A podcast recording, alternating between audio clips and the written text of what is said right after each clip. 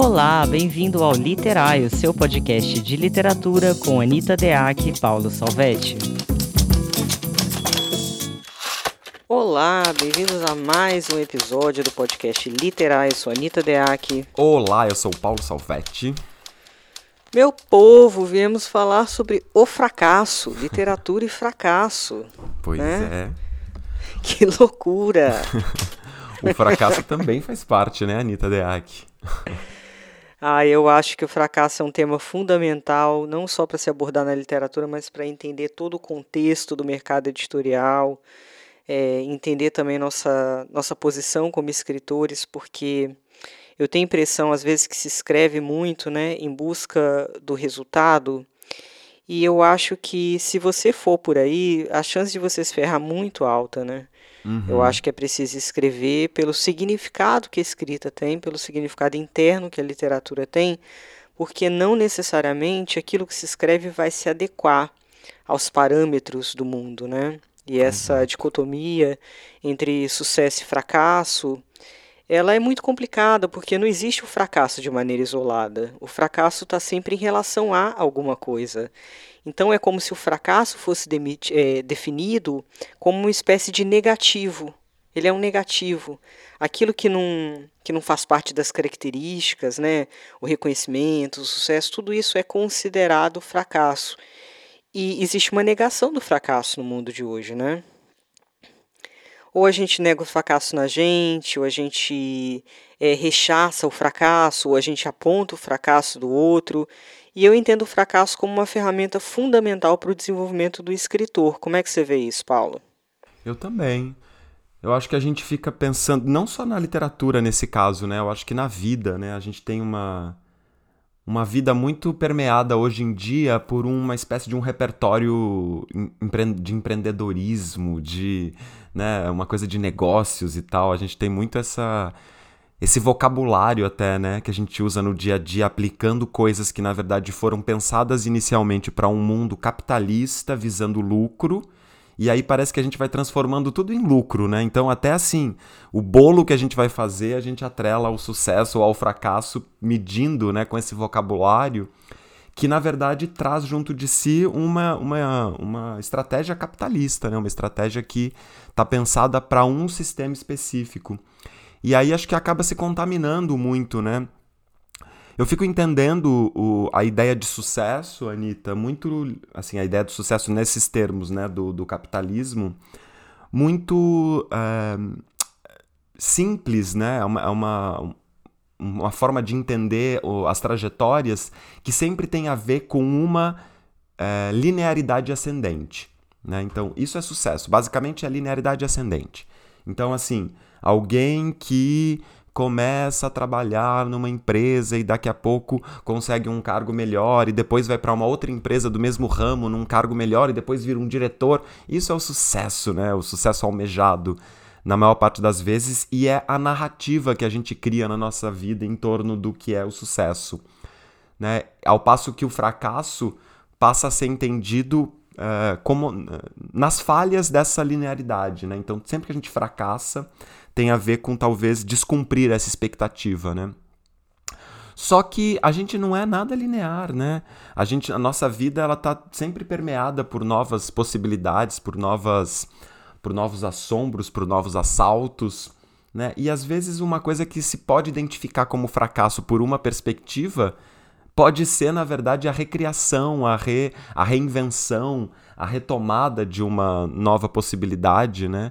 E então, nesse sentido, dá para a gente pensar o fracasso por muitas perspectivas e chegar ao ponto de, inclusive, entendê-lo como uma coisa maravilhosa com a qual a gente pode não só aprender, mas também se reinventar, né, Anitta? Eu mesmo, se eu for pensar na minha trajetória, a minha trajetória é super fracassada, assim, num sentido, nesse sentido do, do capitalismo. Porque, assim, eu comecei, por exemplo, na minha adolescência, eu comecei a trabalhar numa indústria eu trabalhava numa indústria de termômetros, olha só. Eu entrei como estagiário nessa indústria e daqui a pouco, assim, em pouco tempo, em dois anos nessa indústria, eu já trabalhava na engenharia com desenvolvimento de projetos. Que fino! e de repente eu falei, nossa, cara, nada a ver, não quero ser isso aqui não. E aí fui fazer letras. E aí eu lembro até que o, o dono dessa empresa, que era uma empresa grande, assim, veio falar comigo e falou assim: Nossa, mas você, tipo, manja tanto de informática e tal.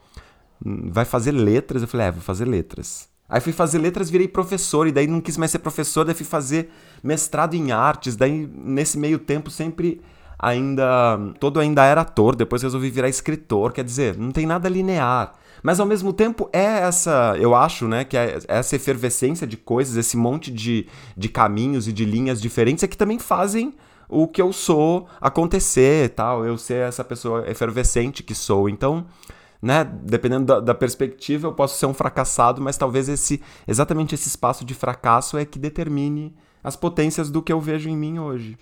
É verdade. Sabe que eu vou até recuperar um livro que eu citei há muito tempo atrás num dos episódios, que é um livro, eu acho que é Diário do Centro de Tudo, algo assim. Vocês podem pesquisar pelo autor, que é o Eustáquio Gomes, é uma capa azul. O Eustáquio Gomes fez um diário durante 20 anos, se eu não me engano. O sonho dele era escrever uma grande obra-prima, ele queria escrever um grande romance. E aí ele passa a vida dele escrevendo um diário sobre quando ele escreverá um grande romance. E ele não escreve esse grande romance. E aí ele vai sempre se dando as desculpas e e no final ele fala: quando eu me aposentar, eu vou escrever um grande romance. Só que ele morre no dia seguinte da aposentadoria dele. É terrível. Só que a coisa mais engraçada é, não é um grande é, livro assim em termos técnicos esse livro que eu estou falando, mas ele é maravilhoso porque ele é uma anatomia do fracasso, do desejo, de alguma forma. Mas é real, é, é de é fato real, um diário. É real, é um ah, diário. Entendi. Ele conta a vida dele inteira. Ele foi funcionário público. Ele conta sobre as leituras dele. É um livro interessantíssimo. E é curioso porque me marcou profundamente, Paulo. Então ele não conseguiu fazer uma obra-prima, mas ao mesmo tempo é um livro que tem um peso simbólico para mim que eu coloco no rol dos grandes livros para mim, porque é, é, uma anatomia de fato do desejo frustrado, do desejo é, contido.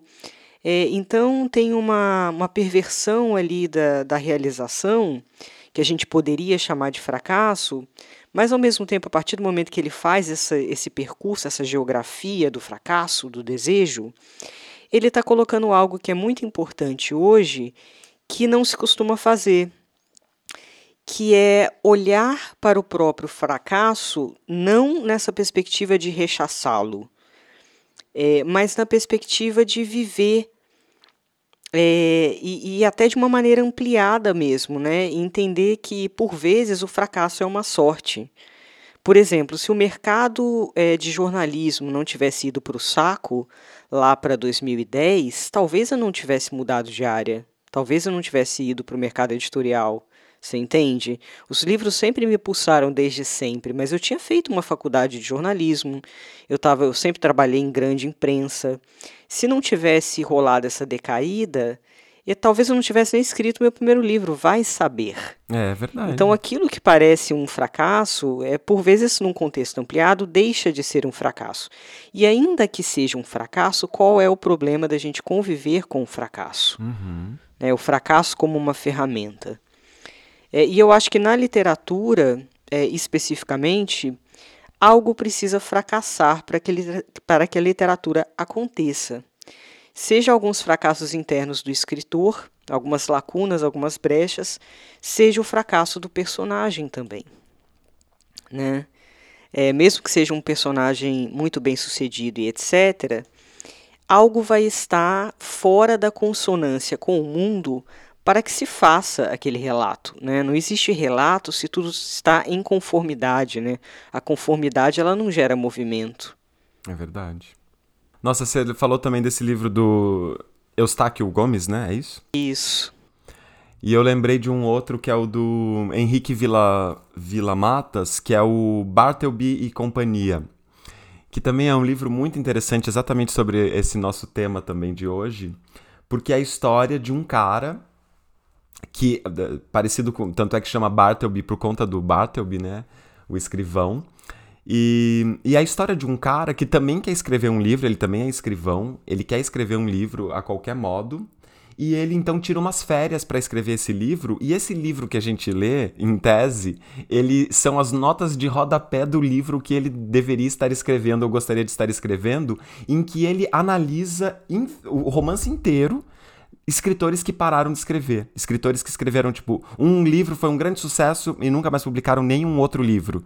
Então é, é, um, é uma espécie de uma literatura do não né? Porque é essa coisa dos escritores que não acharam, não conseguiram ou não conseguiram mais escrever nenhum livro, né? Por exemplo, ou, ou optaram por não, tipo Raduan Assar, né? Que em algum momento da sua vida falou, não vou mais escrever e nunca mais escreveu e acho que provavelmente nunca mais teremos um livro do Raduan Assar, né?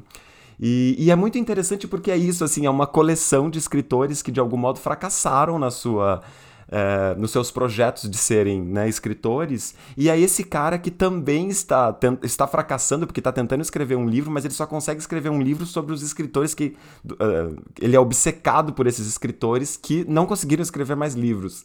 É muito interessante esse livro, ótimo. Olha que legal. Bartleby Tem uma coisa que sempre acontece, vale a pena ler, gente. Vamos procurar para ler.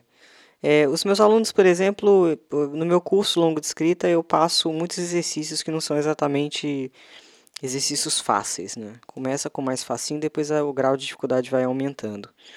E eu sempre tenho um retorno que tem a ver com essa angústia do fracasso, né? Ah, eu acho que eu não consegui cumprir o que você esperava com esse exercício, a proposta desse exercício. E deixa-se de levar em consideração também o tempo necessário e o papel do fracasso para você conseguir é preciso errar muitas vezes para conseguir acertar. Porque enquanto você fracassa, você pode perceber, você pode voltar a esse texto fracassado, por exemplo, e começar a tentar identificar qual é o vetor, qual é o motor do fracasso dentro desse texto.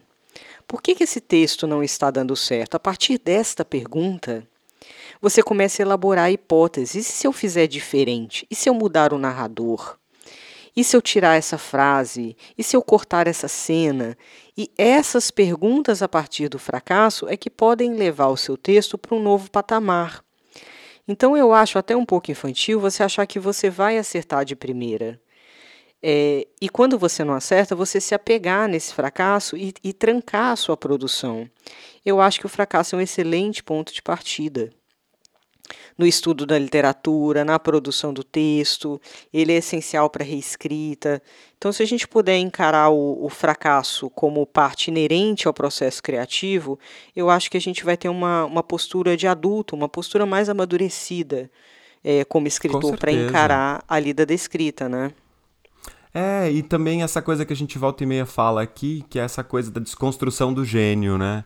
Eu acho que isso tem muito a ver também com o fracasso, né? Essa ideia de uh, quanto, quanto antes a gente consegue se dar conta e a gente consegue ter claro que não somos gênios, não nascemos, né? Talvez um ou outro até seja, mas não é disso que se trata, né? Do, do, do cavocar o gênio que sou é um processo de construção, né? E esse processo de construção, eu falo do gênio porque o gênio daí ele pressupõe que você jamais vai fracassar. Tudo que você vai escrever é maravilhoso, todo conto que você vai escrever é lindo, todo poema é incrível. E não é assim, né? A gente sabe que não. Né? Com muito trabalho a gente vai conseguindo, né? Perceber que não é, não tem nada a ver com é, starts maravilhosos de uma criatividade é, de um lugar que a gente nem sabe nominar. Não é isso, né? É um processo de construção, é um processo de aprendizagem, né? O da literatura.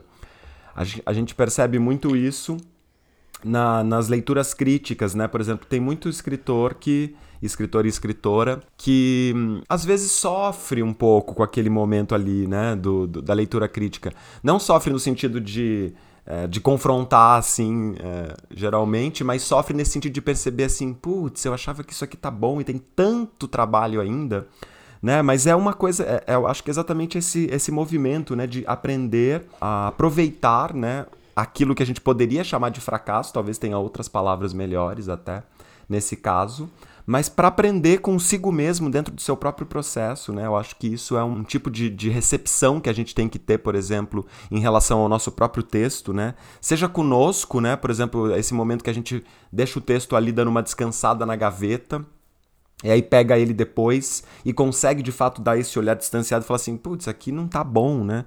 Nossa, esse capítulo aqui deu uma fracassada. e, e, entender que sim, é, é, isso mesmo, é isso, e fracassa mesmo. E às vezes até a gente percebe, é, por exemplo, às vezes eu leio, do, do, pego um, um, pedaço do meu livro para ler ali, meu livro que já é publicado, e falo, putz, isso aqui podia ser melhor, hein? E não é, não foi, não foi, não ficou melhor. Tá tudo bem também, né? Eu acho que todo grande livro que a gente pega teria um momentinho que a gente faria diferente, né? Que a gente fala assim, hum, deu uma deslizadinha aqui, hein? Essa palavra que deu uma forçada, né? Então acho que faz parte, né? Tá tudo no mesmo, no mesmo pacote. Eu esqueci o nome dela agora, mas tem uma grande pedagoga que é uma referência e tem uma escola na Reggio Emília, que é uma região da Itália, uma construtivista, que ela fala que é preciso aprender a aprender. E é exatamente isso, o processo de aprender a aprender é você ficar bem tranquilo com a questão dos fracassos, né? E falando de fracasso, Paulo, eu acho que a gente precisa Outra frase que eu vi hoje, passando rapidamente pela timeline do Instagram, foi uma frase do Marcelino Freire, que ele fala que é preciso tirar a gravata para escrever. O que me leva a pensar nas vestes de si e nas vestes do personagem. Quer dizer, as vestes do autor, que tem a ver com essa coisa do sucesso, porque ele veste parâmetros que ele considera parâmetros de sucesso, na hora de escrever ele precisa estar nu, ele precisa se despir. É, tanto das expectativas quanto desses parâmetros todos, para que ele possa colocar tudo isso contra a parede e olhar a palavra e trabalhar a palavra é, numa perspectiva que não seja amarrada a coisas, deixar essa palavra mais livre é, das próprias prisões do mundo, né? não levar as prisões do mundo para o momento da escrita. E em relação às vestes do personagem, aí você pode encasacar o personagem com o que você quiser. Né? Aí sim ele pode ter esses parâmetros de sucesso, aí ele pode ter as suas próprias neuroses. É interessante você saber o que é importante para o seu personagem, o que ele gostaria de ser. Essa é uma pergunta muito boa. Porque geralmente o personagem bate cabeça é, quando ele não tem aquilo que ele acha que ele deveria ter, e aí entram milhões de narrativas, por exemplo, um homem que não tem o amor de uma mulher, um homem que não teve a atenção da sua mãe, é, uma mulher que não teve a atenção e o amor do seu amante, caso de Ana Karenina, que a gente até citou no episódio passado. Essas faltas elas vão ter a ver com essa definição de sucesso, né? De realização, porque o sucesso está ligado à realização. Então você tem que saber tanto aquilo que o seu personagem veste, quanto quem é o seu personagem nu. Ou seja, quando ele é frustrado pela vida, o que ele se torna? Porque tem várias possibilidades maravilhosas aí.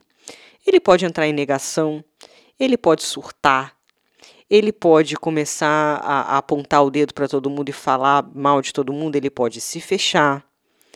É, então, ou ele pode ser uma poliana, por exemplo, que é um personagem clássico, né, juvenil ali. Então, assim, o que o personagem veste, o que o personagem não veste, o que é fracasso para o personagem, o que é sucesso para o personagem, tudo isso são reflexões para você conhecer melhor em que terreno você vai colocar essa narrativa, né? Perfeito.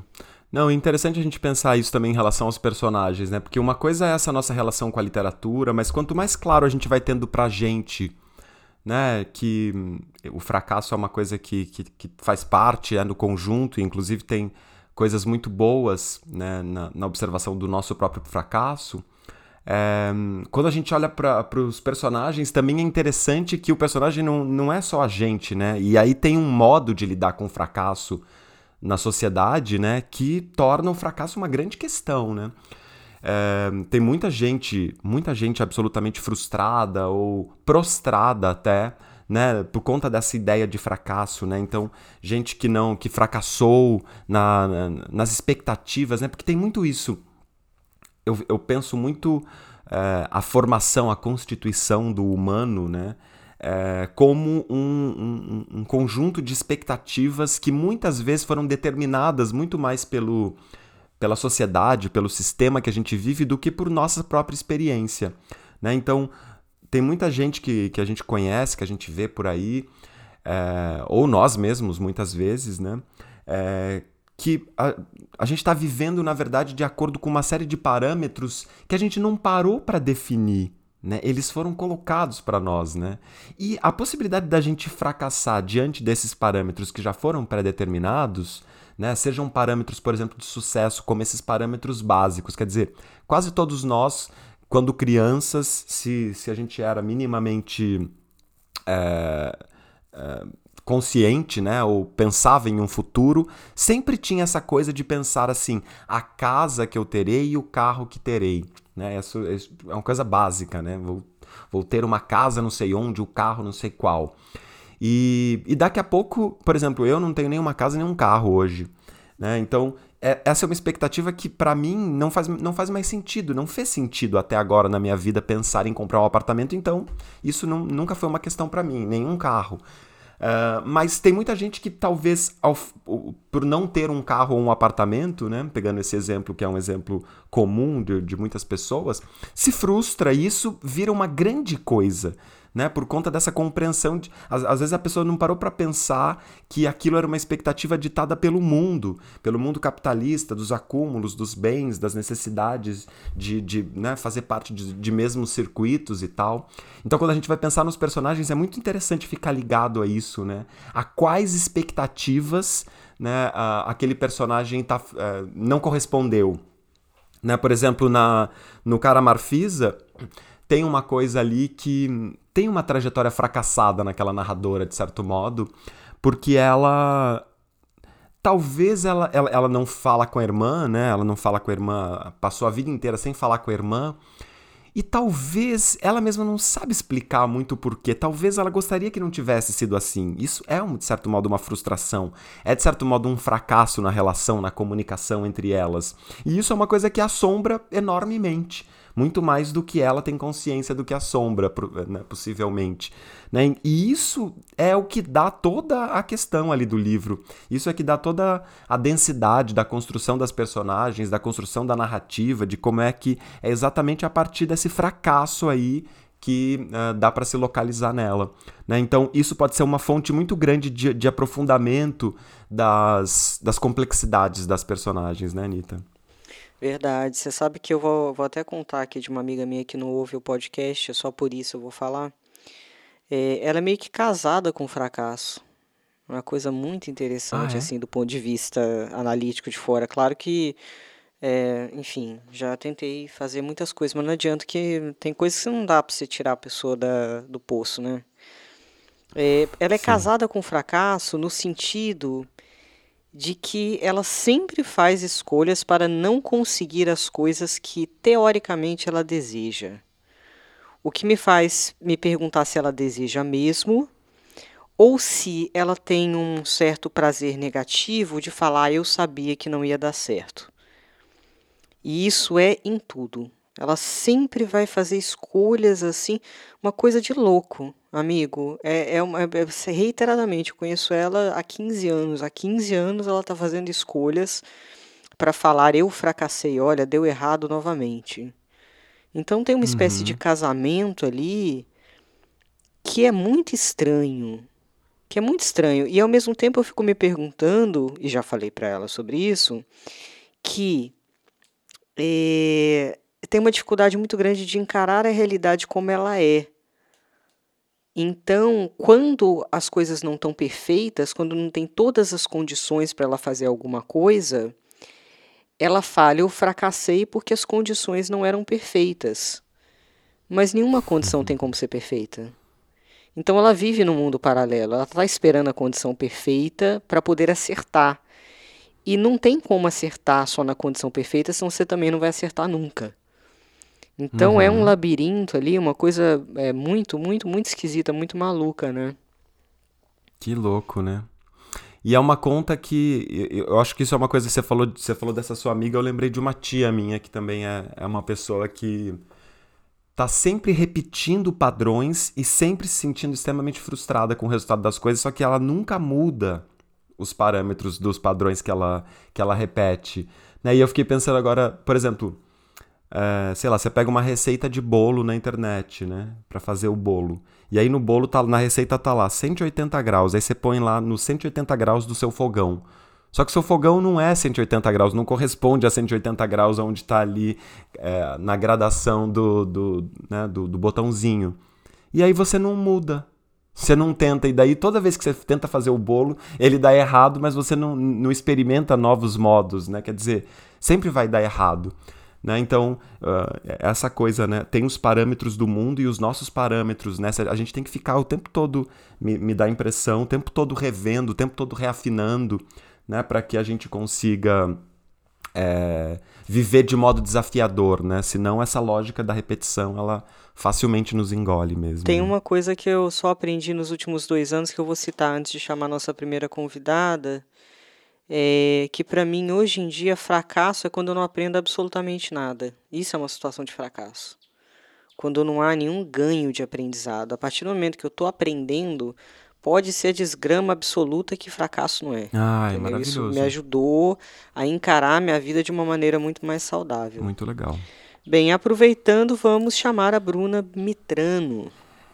Vamos. Ela é autora de Não, Nasceu e vive na periferia do Rio de Janeiro. É mestre em literatura portuguesa pelo ERJ. Filha de camelôs, leu o primeiro livro de poesia aos 17 anos. Em 2010, esteve entre os vencedores do prêmio Off Flip. Publicou no jornal Plástico Bolha, na revista Malamargens, na revista Germina, no Flanzine, na revista Tlon, dentre outros. Teve três textos traduzidos para o inglês no projeto Contemporary Brazilian Short Stories da Califórnia Participou de diversas antologias e a exposição itinerante Dor percorre espaços estigmatizados da cidade. Não é seu livro de estreia. Muito bem, vamos a Bruna Mitrano.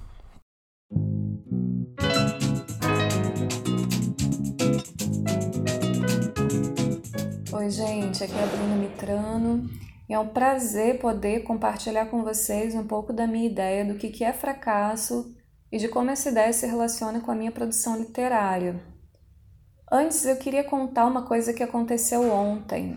Eu estava conversando com uma amiga e ela me disse que na terça-feira passada precisou socorrer um vizinho que estava desacordado com a glicose 34.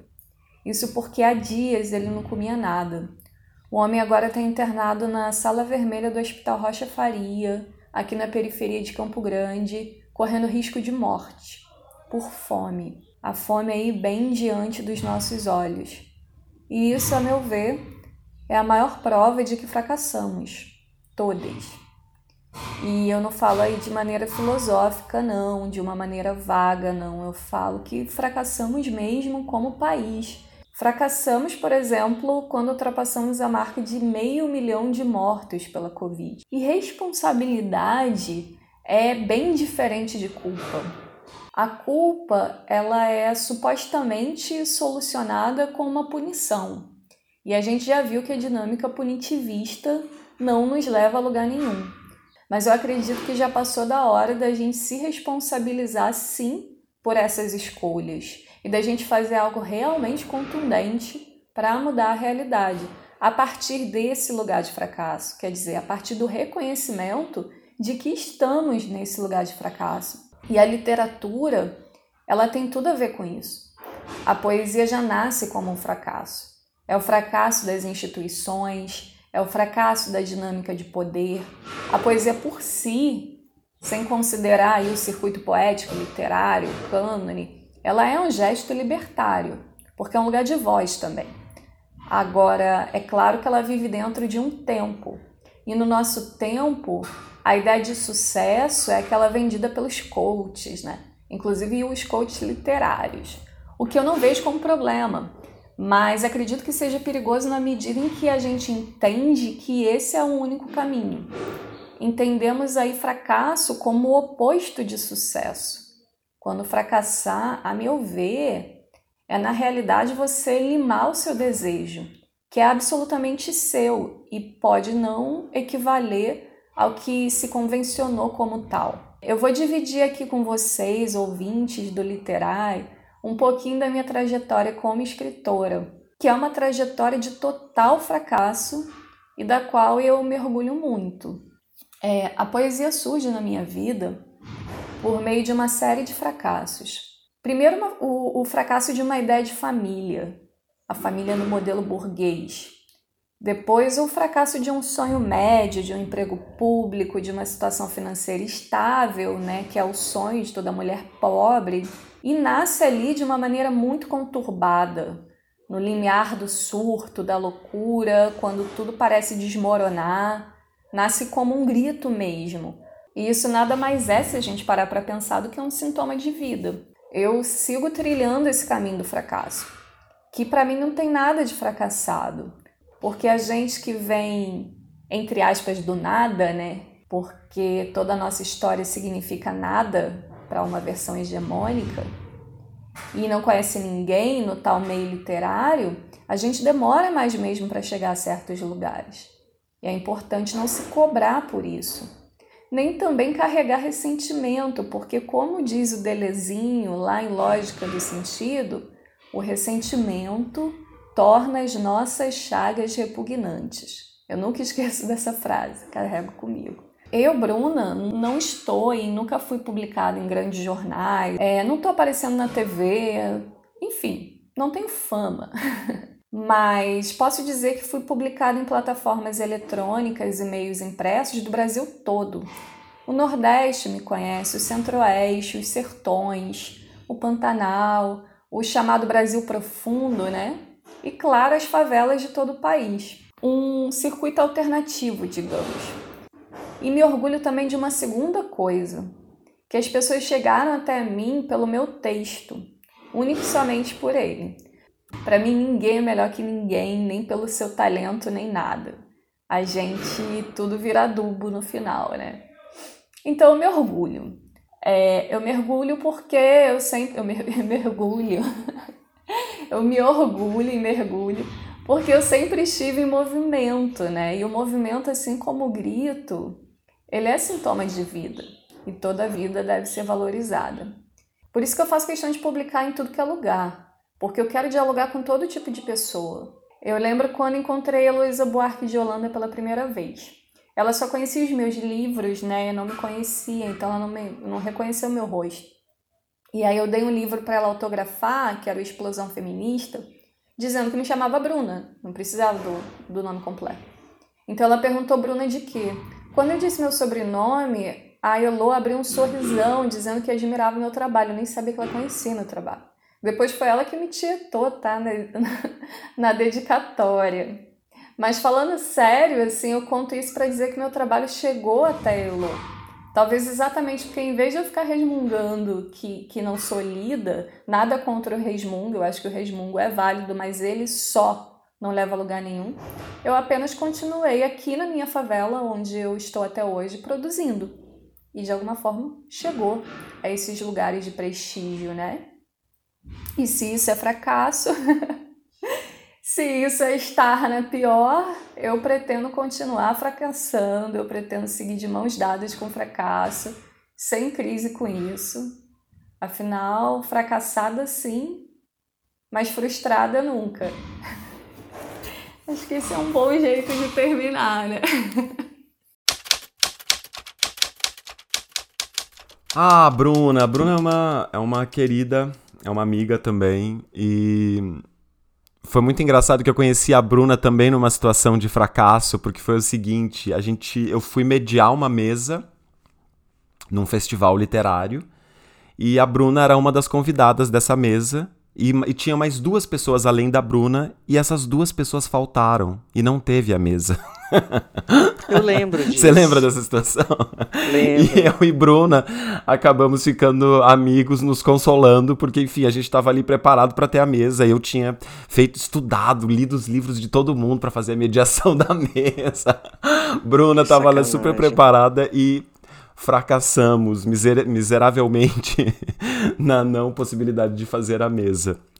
Mas enfim, Bruna começou aí com uma, com uma fala super importante, né, de a gente pensar isso, o reconhecimento do fracasso, né, quer dizer, a gente se dar conta de que estamos fracassados, somos fracassados nesse país, nesse momento, é fundamental se a gente quiser repensar, né?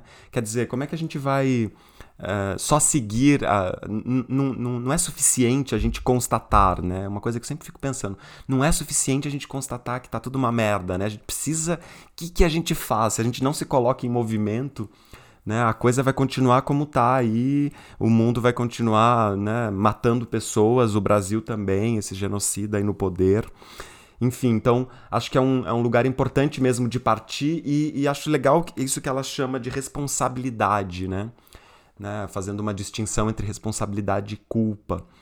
Né? Então, quando a gente quando a gente falha em qualquer coisa, né, a sensação de fracasso, uh, ela não, não precisa ser associada à sensação de culpa, né? Ela pode ser associada à sensação de responsabilidade.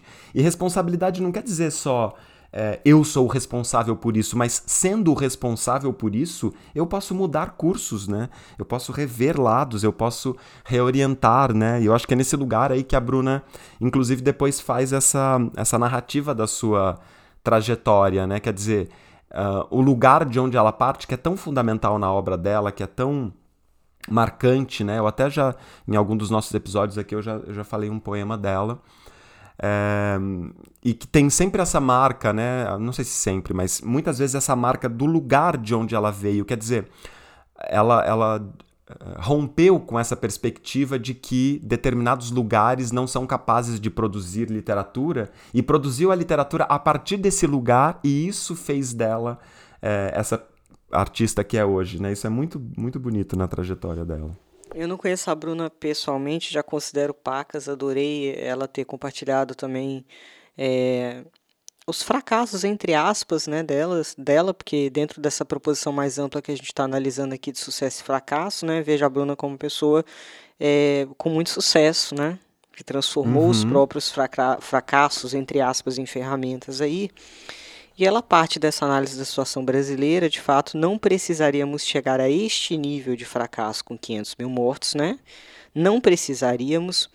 É, ao mesmo tempo, ampliando um pouco a discussão, não é possível se livrar completamente do fracasso no mundo, no país, né? O fracasso ele é inerente ao processo histórico. É, não existe a menor possibilidade de nunca fracassarmos. Né? Isso, para mim, é uma, uma premissa.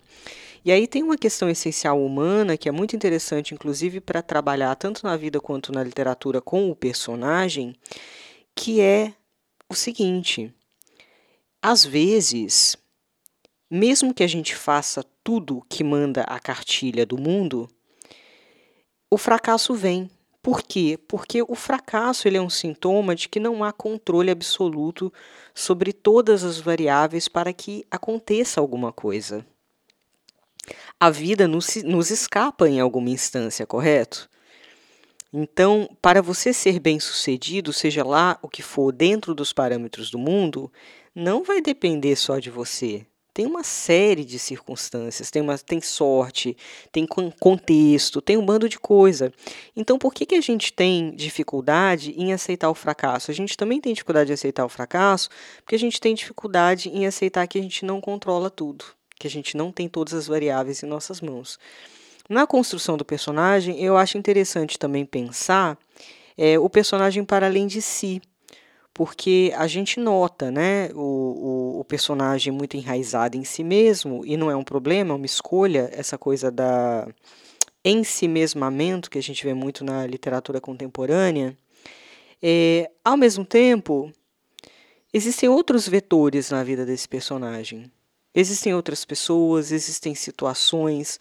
Quer dizer, ele não é o único, a gente sempre fala disso, né? Ele não é o único centro de ação. Existem ações que independem dele. Então, é nesse caldo entre aquilo, entre as tentativas de controle dele, entre as ações dele, entre o que ele acha que controla e o que foge, é que a vida vai acontecer, né? que é aquela frase coach horrível, mas que faz sentido, que é a vida é aquilo que acontece enquanto você faz planos, né? É, de fato, de fato as coisas são muito diferentes. E eu amei essa frase do Deleuze que ela traz, o ressentimento torna nossas chagas repugnantes, né? Maravilhosa, né? Aliás, esse livro, A Lógica do Sentido, é incrível. É um livro sobre a... É um, é um livro que Deleuze analisa a Alice no País das Maravilhas, do Lewis Carroll. É muito legal. Mas eu também fiquei pensando que isso aqui dá um caldo enorme, né? Quando, na, na, pensando na construção de personagens, né? Ressentimento torna nossas chagas repugnantes. Né? Então, o modo como um personagem pode ligar, lidar com seus ressentimentos, né? Pode, é, enfim, tornar essas chagas dele aí Uh, as, a grande questão, né? A grande questão da personalidade dele, porque de, dependendo de por que você é ressentido ou e o quanto você é ressentido, isso muitas vezes toma a frente, né, do que você é. Né? É muito comum a gente ver pessoas ressentidas sendo sempre ressentidas em tudo há um ressentimento, né? Às vezes uma uma situação de fracasso pequena, que poderia parecer pequena para outra pessoa, né? Coisa simples como assim, é, sei lá o filho que não gosta da comida da mãe, mas gosta da comida da mãe do amiguinho. Meu Deus, isso pode tornar uma, uma pessoa absolutamente frustrada e esse ressentimento vira à frente de tudo, né? E apodrecendo essa pessoa, né? No sentido metafórico. Por isso achei também muito legal essa, essa frase aqui da Bruna. E eu lembrei de um livro aí, agora que você estava falando, Anitta, sobre os sentidos do fracasso e também que é, nós não somos o centro, né? E portanto não, não somos os responsáveis únicos pelas situações de fracasso. Eu lembrei de um livro interessantíssimo que chama A Arte Queer do Fracasso. É do, de um americano chamado Jack Halber, Halberstam, acho que é assim que fala. E, e, é interessante que nesse livro ele vai falar isso, Anitta, eh, sobre as condições contextuais, né? Então, pensando assim, basicamente que o mundo capitalista ele é um mundo mais ou menos programado para pessoas brancas, cis, héteras, de classe média, pelo menos. Né? Então, o, esse, esse, seria um contexto ideal de partida.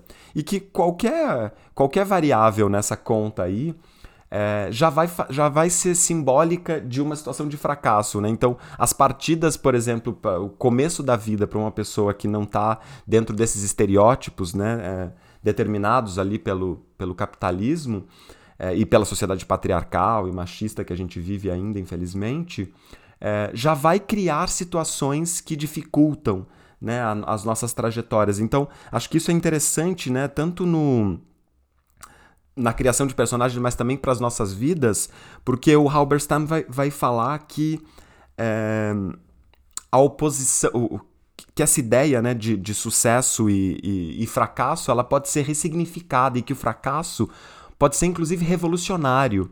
Né? Então, a, a, essa situação de que ao invés de eu ficar sofrendo porque eu sou um fracassado, eu posso pensar assim: ainda bem que eu sou um fracassado e eu estou falhando, eu estou fazendo esse sistema falhar, eu estou reconfigurando pontos, eu estou criando trajetórias possíveis né, quando não eram possíveis.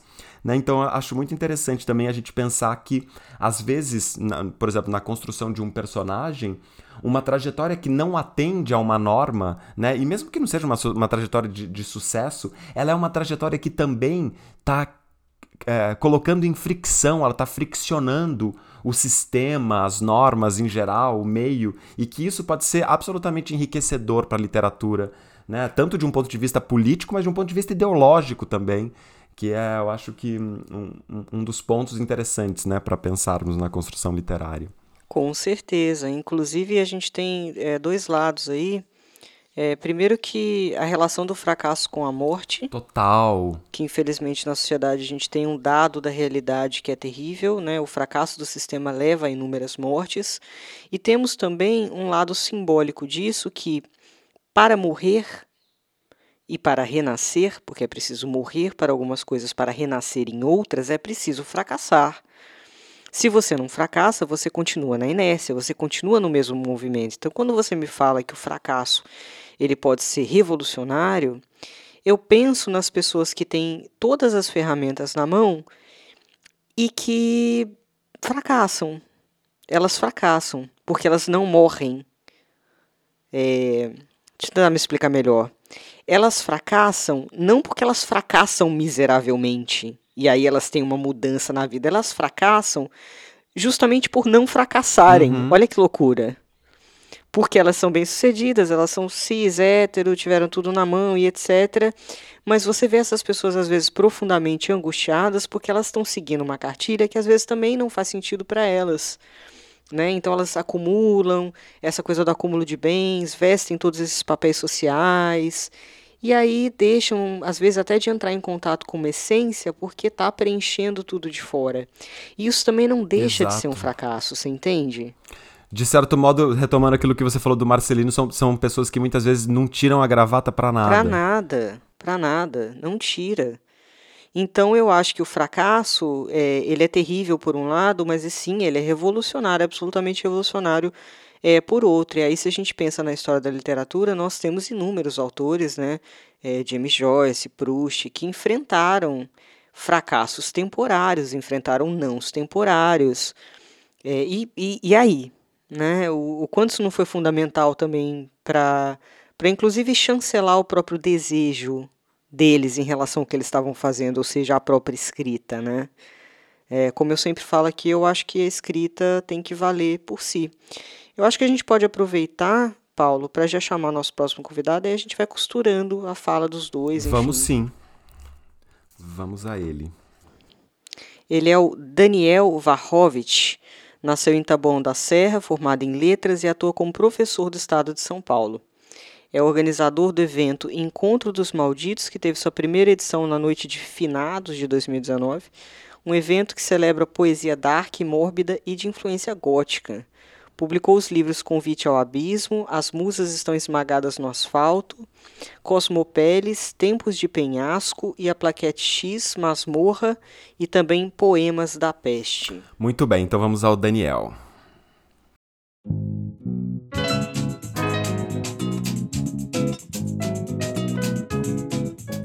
Para mim, uma grande referência nessa questão entre literatura e fracasso é o Memórias do Subsolo, do Dostoiévski. Eu gosto muito da construção daquele personagem, né? Aquele personagem que ele vive numa espécie de subterrâneo, mas na, e na verdade que está relacionado a uma ideia de anonimato, a gente não sabe direito aonde ele vive, e ele vive no anonimato, ele vive meio que afastado, né? Daquela sociedade. Ele é uma pessoa que ele não tem destaque e aquele fluxo de consciência, né? Que ele, que ele joga a todo momento, aqueles pensamentos dele, aquelas frustrações e a forma como ele vai se construindo, contando como foi a história de vida dele, é muito interessante, né? Porque nós vemos um narrador que ele, assim, ele tem aquele histórico, né, de ter crescido no orfanato por conta de ser órfão, né?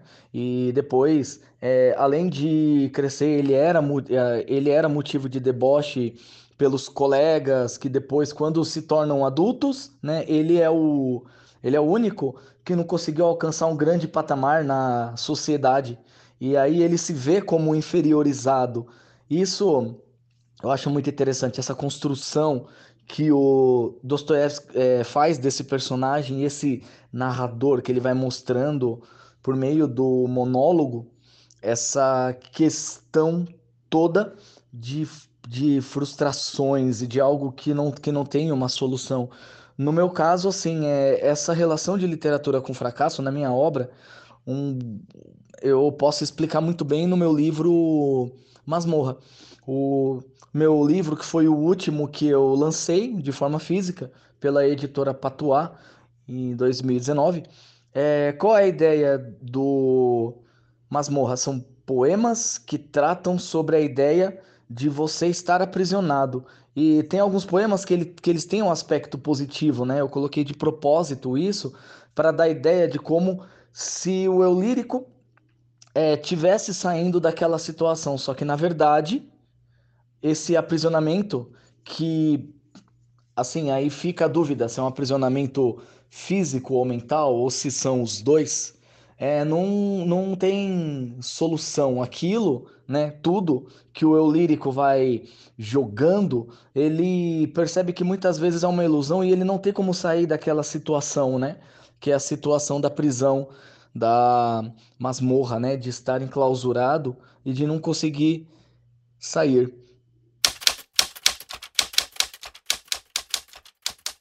O Daniel traz essa ideia do anonimato, né? Ele vai falar primeiro, bem, primeiro vamos recuperar o que ele fala do livro dele, que é o Masmorra, que ele vai trazer a ideia de encarceramento, anonimato.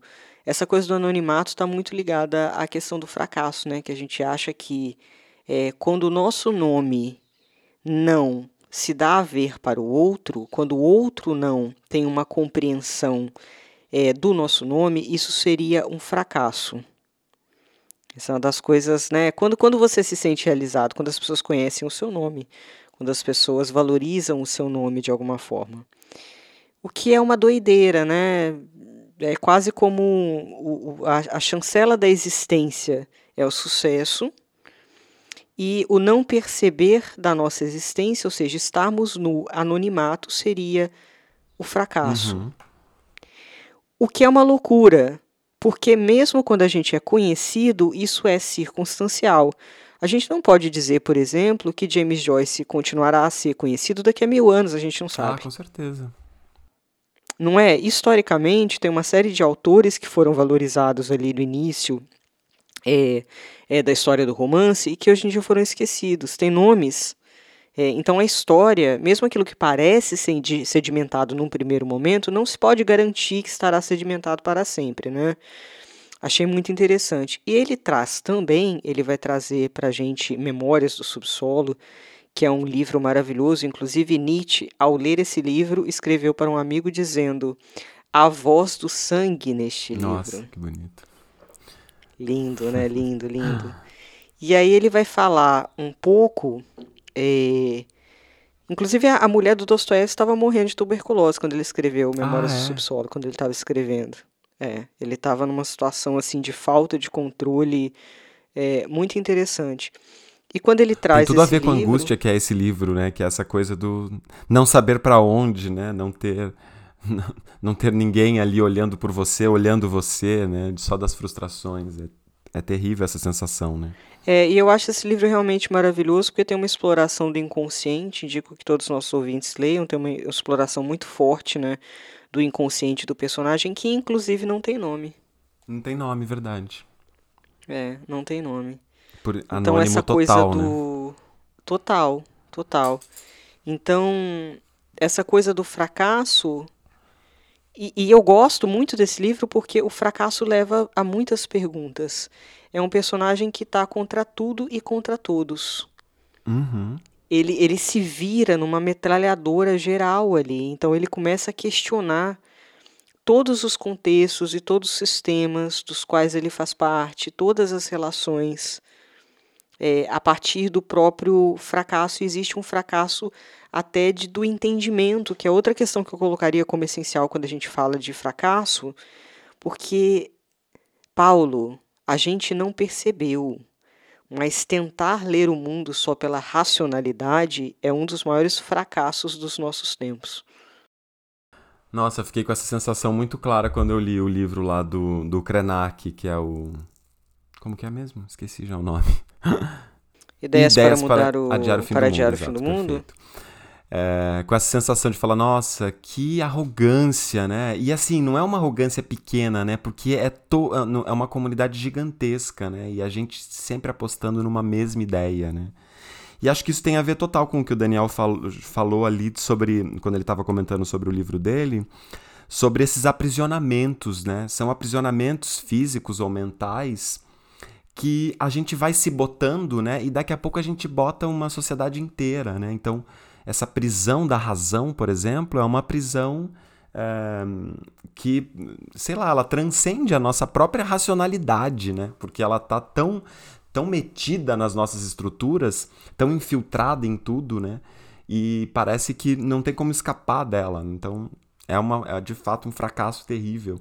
Assim como é um fracasso o, esses aprisionamentos é, de, de, costumes, de estereótipos, né? Inclusive uma coisa importantíssima para a gente pensar sobre os personagens, né? Que é essa, essa repetição dos estereótipos, né? Quer dizer, tem, tem horas que as repetições dos estereótipos fazem bem para um livro, é importante que a gente ressalte, dependendo do que você quer falar, mas é preciso tomar muito cuidado com o que se quer repetir também, eu acho. Né? Às vezes às vezes a gente tem uma tendência a repetir coisas, né? Então, esse, esse, essa ideia de aprisionamento aqui do Daniel é bem-vinda nesse sentido também, né? É, é, é, muito comum que a gente repita nós mesmos, né? Sempre repetimos coisas aí das outras pessoas, da cultura, né, de um modo geral. Mas é, é importante quando a gente vai pensar no personagem que a gente tenha esse exercício de, de sentir esse personagem, né, é, em todas as camadas possíveis ali, para a gente ver o que está aprisionado nele e se a gente quer que aquelas coisas estejam aprisionadas mesmo, né, porque tem muita coisa que vai ficando ali que a gente não consegue ter controle. E não que a gente precise ter controle de tudo, né? Mas é importante que a gente consiga observar quais coisas que a gente está repetindo ali para a gente também não fracassar nessa ideia de. Nessa, nesse automático das repetições, né? É verdade. Eu não sei, eu fico pensando que, na maior parte das vezes, não existe fracasso no sentido de que quando você coloca um carimbo de fracasso em alguma coisa, você está tornando invisível toda a trajetória para chegar nesse resultado. É, então é como se você dissesse: é, nada valeu porque eu fracassei. Isso aqui não deve contar. É como se você não quisesse que fizesse parte né, da sua vida aquilo ali. E não, não tem regra, né, Paulo? Não tem, não tem roteiro para nada. É, então, se não existe roteiro e as coisas acontecem como elas podem acontecer, digamos assim, subjetivamente para você, subjetivamente para o personagem, é, no contexto do mundo, né? É uma série de, de pecinhas de quebra-cabeça que vão se juntando para que determinada situação aconteça. Não é o julgamento que vale, é a trajetória que vale. Não, e a gente tem que sempre ir medindo esses parâmetros, né? Por exemplo, eu, eu, eu acho que é, muito, é uma tendência muito forte nós, escritores, escritoras, é, alguns desejos muito elementares, assim como, por exemplo, o desejo de ser publicado por uma editora grande, o desejo de ganhar um prêmio, o desejo de ter uma reimpressão do livro que está publicado. Quer dizer, são desejos e outra, e desejos né, é, legítimos. tá, tá, tá certo, podemos, né? Mas assim, a gente tem que também se questionar se é isso. Não dá para, não é todo mundo, não é o mundo inteiro que vai ser publicado pelas três ou quatro grandes editoras só que a gente tem no Brasil, né? Se a gente for pensar que uh, algumas delas são donas das outras, então fica menos ainda que isso, talvez, uhum. né? Então, é, as coisas elas estão ali muito circunscritas mesmo. Então a gente, a gente não o desejo, né? Ele também tem que. A Bruna falou uma coisa interessante, né? Que essa coisa do. O, o fracasso tem a ver com limar os desejos para a gente colocar o desejo em relação, né? Quer dizer, se a gente para para pensar, esse desejo que eu tô tendo é mesmo um desejo meu? Né? Esse é um desejo legítimo? Né? Porque às vezes esse desejo é um, é um desejo que, na verdade, repete né? o padrão do que, de onde eu quero estar pensando nos outros que eu vejo. Né? Então, uh, acho que a gente tem que estar tá sempre colocando isso em questão para a gente não, não, não deixar essas frustrações né? ganharem, ganharem maior peso e pensar como você entendeu. Né? Eu acho que nada é também uh, fracasso, né? nesse mau sentido do fracasso. Né? Sempre tem ali uma trajetória que nos levou de algum lugar a algum outro e isso é sempre valioso né? nas vidas. É, de mais a mais eu tendo a ser um pouco niilista às vezes porque é lógico, né? Ainda mais nessa situação do Brasil, a gente está sempre pensando em como poderíamos ser mais humanos, e eu, eu tenho sempre uma pergunta terrível, é, engasgada na minha mente, que é: poderíamos? Eu sempre me pergunto sobre essas violências internas, sobre o fato de que a gente vê a, vi a violência na natureza, a morte, é, a injustiça, tudo isso faz parte da experiência humana. É, não é que eu acho que a gente tenha que aceitar isso de jeito nenhum. Mas até que ponto, cara? Até, até que ponto? Eu, eu realmente não sei, Paulo. Eu, sabe, eu não sei se dá para expurgar essa sombra que a gente tem. É, será que existe um novo relacionamento possível com a sombra? É, de maneira a colocar limites nela? É o que se tenta fazer com a lei, né? o contrato social de Rousseau, né? quando, quando a sociedade se, é, tem a fundação é, social, a democracia, etc., a ideia era estabelecer parâmetros, né? Para modular um pouco da nossa selvageria. É, mas a selvageria ela não deixa de existir.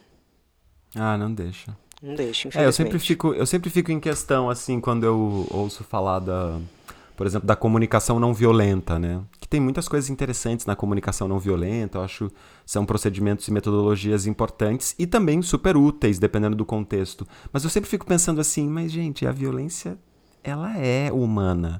É. é. Não dá pra gente não é, ser absolutamente não violento. A gente, claro, pode tentar. Eu acho que é um exercício importante. Inclusive, a Judith Butler está falando muito sobre isso, por uma outra perspectiva, que não tem a ver com essa comunicação não violenta, mas com uma atitude não violenta. Como é que a gente quebra né, as, a, os paradigmas da violência. Mas, mas tem uma violência que sempre vai existir, que é essa violência humana.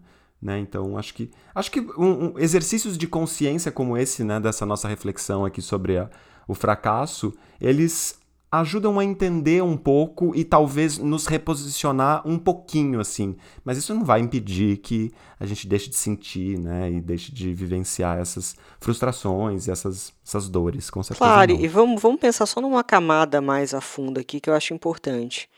A gente tem uma imagem idealizada da gente mesmo, correto? É, a partir do momento que a gente rompe com essa imagem, e eu tive um momento na minha vida que foi uma cena de profunda violência, é, que eu fui uma pessoa violenta, digamos assim, foi um momento importantíssimo na minha vida porque eu rompi com a imagem do equilíbrio, da postura. Eu rompi. Então foi uma, uma violência assim transformadora na minha vida e eu fico me perguntando se essa modulação da sombra que a gente tenta fazer, então o mundo deveria ser, né? E aí a gente se coloca do lado do discurso de apontar sempre para o erro do outro e ver a violência a partir do outro é, e falar que a violência não nos pertence, o quanto seria realmente importante a gente entrar em contato com, com essa sombra para poder quebrar essa autoimagem e talvez até entender um pouco é, da sombra do outro. Não sei, de repente poderia ser um caminho. É, parece que sim. Bem, Complexo. acho que é isso, né? ah, vamos deixar todo mundo aqui reflexivo essa semana. É reflexão para um mês todo, Anitta. Nossa, bastante, gente. Vamos sair dessa lógica de achar que a vida é uma bosta porque você fracassou nisso, nisso, nisso, porque. Não, eu acho que é isso. Questionar-se o, o tempo todo, né? Questionar-se sobre o que eu estou sentindo e por que eu estou sentindo é sempre importante, né? Pra gente conseguir entender um pouco mais de si, sair dessa lógica auto-centrada, né, demais. E, é. e também colocar movimento para as coisas, né? Como a Bruna falou, movimento é pulsão de vida, né? Vamos nos movimentar, não só no sentido de ir da, da, de casa até o supermercado, mas também no sentido de entendendo né, os nossos valores, os nossos parâmetros. Isso aí, meu povo. Então, nos vemos no próximo episódio. Isso. Boa semana, gente. Um beijo. Até semana que vem. Tchau, tchau. Beijo, beijo.